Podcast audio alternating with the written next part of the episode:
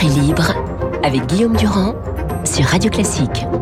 Et nous sommes avec Eugénie Bastier-Mascheroni. Bonjour. Bonjour. Ce qui est caractéristique des deux candidats qui restent en lice pour le deuxième tour, c'est l'offensive d'Emmanuel Macron dès hier, notamment sur les retraites à la chasse des voix de Mélenchon. Et par contre, du côté euh, de Marine Le Pen, on a l'impression d'une capitalisation sur la haine d'Emmanuel Macron. Je reprends les phrases de votre collègue euh, François-Xavier Bourmeau dans le Figaro ce matin. Au fond, il ne connaît pas le peuple français. Comme si, d'une certaine manière, Macron se transformait en une sorte de fédéraire, c'est-à-dire il jouait sur herbe en allant extrêmement vite, tandis que Marine Le Pen aurait choisi, et Dieu sait que Nadal a obtenu des victoires sur terre battue, au fond de capitaliser tranquillement sur ce qu'elle a fait depuis le début et, et d'espérer que, au fond, cette haine allait se transformer en défaite pour le président de la République. Oui, tout à fait. Elle essaie de récolter les dividendes de, de l'anti-macronisme, d'être le réceptacle presque neutre de la colère. Mmh. Euh, c'est ce qu'elle fait, euh, ce qu'elle a fait, on s'en souvient pendant la crise du Covid, où elle a été très peu finalement présente, presque en recul, euh, sans véritablement faire de contre-propositions Oui. à ce qui était proposé. On l'a vu par exemple à Vincennes le, le soir euh, du dimanche, dans Lyon, il a- n'est rien sorti de nouveau particulièrement.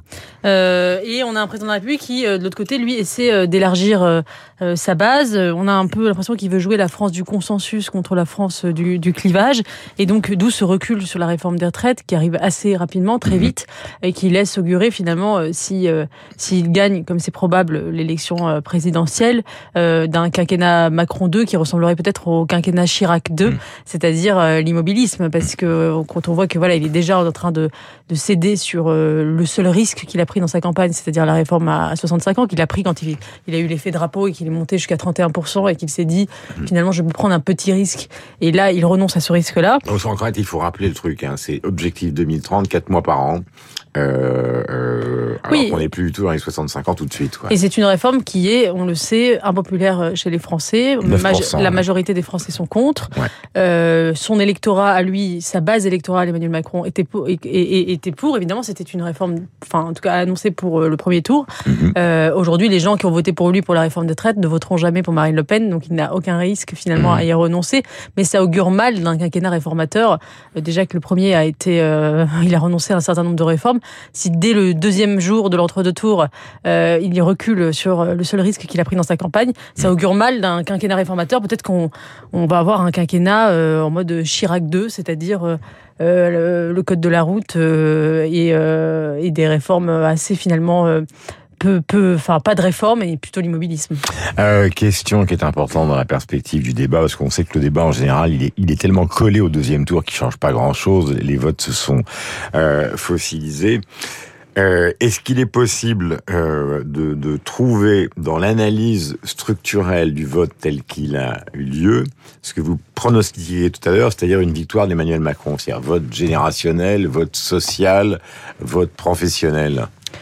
Je pense que oui, le, le vote, euh, enfin la victoire d'Emmanuel Macron, elle est, elle est quand même plus probable que celle de, euh, de Marine Le Pen. Mais encore une fois, là, ce qui est, ce qui est frappant, je trouve, dans cette élection, Mhm. c'est que autant en 2017, on avait vraiment cette France des deux blocs, euh, le bloc euh, populiste contre le bloc entre guillemets mondialiste ou les progressistes contre les conservateurs, pour reprendre euh, le- le- la, la sémantique de- d'Emmanuel Macron. Aujourd'hui, on est vraiment dans une tripartition politique qui fait penser d'ailleurs un peu à ce, que, ce, qui est, ce qui était le cas à la fin du 19e siècle, c'est-à-dire une force centrale progressiste, encadrée d'une part par une droite nationaliste et de l'autre euh, une gauche révolutionnaire. Et c'est ça qui est assez nouveau, c'est le, la réémergence de ce pôle de gauche qui avait euh, quasiment disparu et qui, qui a réémergé aussi euh, en raison de, de, bah, de, de- des positions d'Emmanuel Macron euh, euh, et, la réforme, et la réforme des retraites en fait partie. Et donc on a voilà on a un bloc central qui est assiégé par euh, deux forces euh, deux forces euh, concurrentes sur le sur le côté, euh, ce qui encore une fois euh, laisse augurer euh, peu de réformes parce qu'en réalité le bloc central il est tellement assiégé qu'il va chercher le consensus absolu Mmh. et peut-être même euh, l'i- l'immobilisme. Ah, c'est parce qu'il a essayé de faire dans le Nord, parce que quand il est dans le Nord hier, c'était vraiment une offensive du côté des électeurs de Jean-Luc Mélenchon, puisque justement c'est sur la retraite qui était la réforme repoussoir qu'il était allé immédiatement au micro de, de, de Oui, Proust. donc, re- re-. Donc, Oui, euh, donc, il les euh, attaque, enfin il les attaque, il leur propose quelque chose, on va voir quelle est la réponse. Il a même dit qu'il avait téléphoné à tout le monde. Oui, donc, mais donc on est quand même dans, un, dans la recherche du consensus mou, puisqu'on a fait une, il a fait une campagne de premier tour plutôt à droite, il est en train de faire une campagne de second tour plutôt à gauche, euh, parce qu'évidemment le pôle est là de gravité, euh, ce qui au final le fait retrouver, le, le, le replace euh, exactement où il est, c'est-à-dire au centre. Donc, euh, et je crois que euh, ça laisse augurer d'un. Le problème, c'est c'est la frustration démocratique que ça peut engendrer, c'est-à-dire ces deux, ces deux pôles. Euh, à la fois à gauche et à droite qui finalement euh, n'ont aucune chance d'ac- d'accéder au pouvoir, vont engager une forme de frustration. Comment seront-ils représentés à l'Assemblée euh, lors des législatives? Est-ce qu'il va y avoir une majorité écrasante de, de macronistes et peut-être que est-ce que ces blocs qui, ont, qui, qui, qui représentent chacun un tiers finalement peut-être presque de la population française vont être représentés à l'Assemblée nationale Est-ce qu'ils vont peser politiquement? Ça va être tout l'enjeu.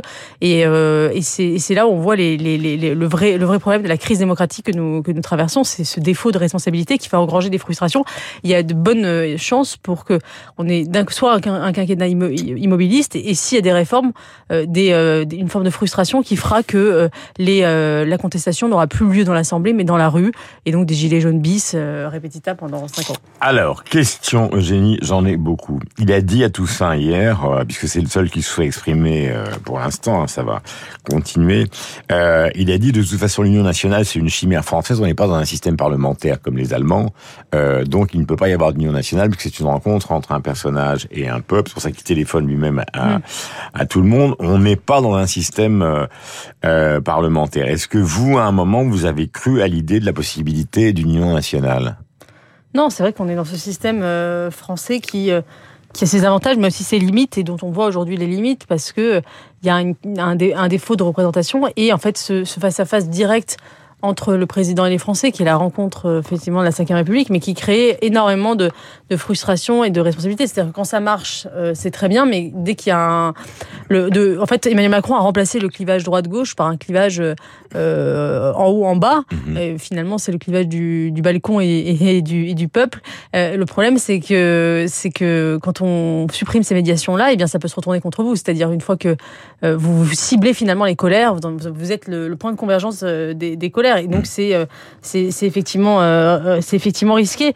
Mais je voilà, on a aussi un Emmanuel Macron qui aujourd'hui est dans le refus et dans l'évitement permanent du clivage aussi. C'est-à-dire qu'il veut absolument son, son slogan d'ailleurs de la présidentielle est révélateur. Nous tous, euh, ce tous, c'est une espèce d'unanimisme. C'est-à-dire que il ne veut pas qu'il y ait un seul Français qui soit en dehors de de sa politique et, euh, et souvent la recherche du consensus absolu en politique, ça aboutit à l'immobilisme. Alors, euh, sur le plan économique, les déclarations, puisque je rappelle que c'est pas simplement, on parle pas simplement d'Emmanuel Macron parce que il a parlé, c'est parce qu'effectivement il y a une sorte de silence de Marine Le Pen qui capitalise sur Oui. au fond euh, pour, silence pour l'instant de Marine Le Pen capitalisme sur euh, l'effet anti-Macron qu'elle espère se tirer à son profit. Euh, sur le plan économique, il a dit que de toute façon la baisse de la TVA c'était une absurdité parce qu'on ne pouvait pas y revenir. Ça c'est sur le plan économique. Et donc, il préfère sur l'essence ou sur l'EDF le bouclier. Sur l'affaire euh, euh, concernant les régimes spéciaux, bah, il a dit que de toute façon, ça ne concernerait pas ceux qui entrent et que ce qui a été fait pour la Mm. SNCF serait fait euh, pour EDF. Mais j'ai des questions qui concernent, par exemple, le groupe LR. Hier, il y avait une réunion qui était hyper importante puisqu'on attend une déclaration de Nicolas Sarkozy. Au fond, Nicolas Sarkozy, si on lit tout ce qui a été écrit dans les journaux euh, ces derniers temps, il disait au fond euh, sur la centaine de députés LR, je vais en amener une cinquantaine du côté euh, de la République en marche. Or, si on prend la décision d'hier, à trois ou quatre exceptions faites, c'est-à-dire euh, Aubert, Ciotti, etc., ils vont, et Christian Jacob l'a redit fermement, ils n'ont pas du tout l'intention de rejoindre LR. Alors, dans quelle perspective cette intervention de Sarkozy peut-elle être utile? Qu'est-ce qu'il peut dire Moi, je crois, pas bouger? que, je crois que Nicolas Sarkozy, aujourd'hui, son poids dans la politique française ne doit pas être surestimé, même, si j'imagine que Valérie Pécresse doit lui en vouloir parce que peut-être que ce qui lui a manqué, euh, le 0,3 Ouais. points qui lui a manqué pour être remboursé de ses frais de campagne, il aurait peut-être pu euh, lui apporter euh, par son soutien, en tout cas minima, ça aurait pu être ce bol d'air, même si effectivement ça n'aurait probablement Mm. pas changé la donne en quoi que ce soit. Mais en tout cas, je pense que euh, aujourd'hui, euh, il doit avoir une certaine forme de rancœur envers. euh, Bah, C'est le fameux papier de Marion Mourgue dans Voilà. votre journal, Exactement. où il lui a tiré dessus violemment c'est avant de pas- la recevoir. pas, C'était pas très élégant de, de la part de Nicolas Sarkozy. Je ne suis Donc pas vous voulez dire que ça sert à rien. Quoi quoi qu'il fasse, ça, ne servira pas à grand chose. Je, je, je pense que de toute façon, euh, il a, voilà, c'est un, c'est un acteur politique du hein. passé et qu'il n'a plus aujourd'hui de, de poids véritable euh, ni dans l'appareil militant, enfin de LR qui de toute façon est, réduit à portion congrue.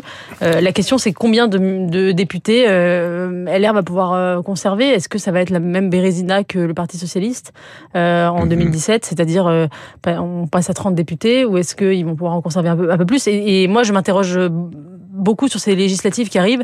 Est-ce que euh, quelle va être la figure de, ce Parlement français, Parlement qui a été affaibli considérablement pendant le précédent quinquennat, où il, qui a mm. été une sorte de Parlement godillot.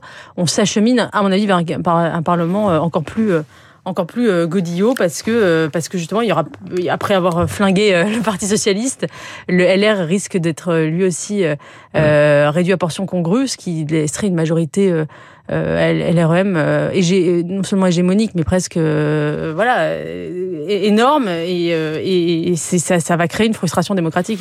Est-ce que vous considérez que la fameuse photo Le Pen-Poutine, parce qu'il est évident que l'Ukraine a joué en faveur mm. d'Emmanuel Macron dans les dernières heures de la campagne, dans la mobilisation, puisque il y a encore la semaine dernière, on pensait que les courbes pouvaient se croiser, mm. donc ce dimanche. Donc ça a joué un rôle en sa faveur. Cette photo, bon, c'est une photo qui est très marquante. Euh, elle va réussir à s'en exonérer totalement ou euh, Emmanuel Macron lors du débat justement va utiliser cette photo? Parce que lui, se dit, parce que lui je termine simplement sur un point lui il se dit parce qu'elle pourrait lui dire euh, oui, mais vous, vous lui téléphonez toute la journée. Elle, la réponse de Macron, c'est dire moi, je lui téléphone, mais je suis missionné par Zelensky. C'est pas moi qui téléphone à, à, Poutine, c'est Zelensky qui me demande mm. de téléphoner à Poutine. En fait, il y a trois arguments contre Marine Le Pen dans ce dans ce dans cet entre-deux-tours. C'est un, le front républicain recyclé en front anti-Poutine, c'est-à-dire euh, mm. Passe de la réduction ad Hitlerum à la réduction ad Putinum. Euh, ça peut avoir un certain effet, mais je mm-hmm. pense qu'il est limité parce que l'électorat de, de Marine Le Pen, euh, il en a finalement, euh, il est indifférent à ce à, cette, à cet enjeu-là.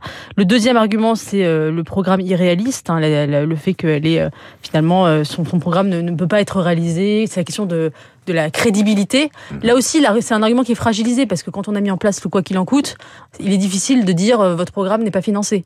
Euh, mais quoi qu'il en coûte, il a été fait avec, avec bien sûr, bien sûr, mais, mais je suis bien, je suis, je suis bien d'accord, mais c'est compliqué quand même de, de, faire passer ce message. On, voilà, on entend les électeurs de Marine Le Pen qui disent mais attendez, on nous dit que que, que ce programme n'est pas réalisable. Regardez les millions que vous avez sortis pendant la crise sanitaire.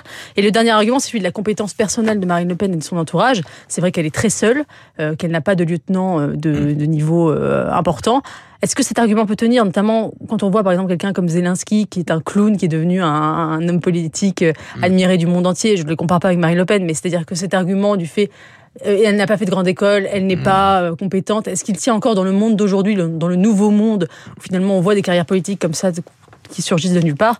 Euh, ce n'est pas certain. Donc ces trois arguments sont fragilisés, euh, mais je crois quand même que Emmanuel Macron euh, garde de très bonnes chances d'être élu à l'issue de ce second tour. J'ai une dernière question pour vous. Une partie de votre génération à droite a été quand même fascinée par l'irruption de Zemmour. Zemmour, c'est un bide. Pourquoi? Zemmour a, échoué. Parce qu'avant, il a été à 16. Hein. Oui, mais il a échoué par rapport à ses buts de guerre, on va dire. C'est-à-dire ce qui était de remplacer Marine Le Pen, de grand remplacer Marine Le Pen. Mais rappelons quand même que c'est le seul des 11 candidats en dehors des trois blocs, qui fait plus de 5%, qui a remboursé ses mm. frais de campagne. Donc ça veut dire que malgré le vote utile, euh, c'est la seule candidature témoignage qui s'est imposée. Merci Eugénie, on se retrouve avec bonheur la semaine prochaine. Je rappelle que vous travaillez donc euh, notamment sur les idées euh, dans les pages idées justement du Figaro. Il est 8h57, nous allons retrouver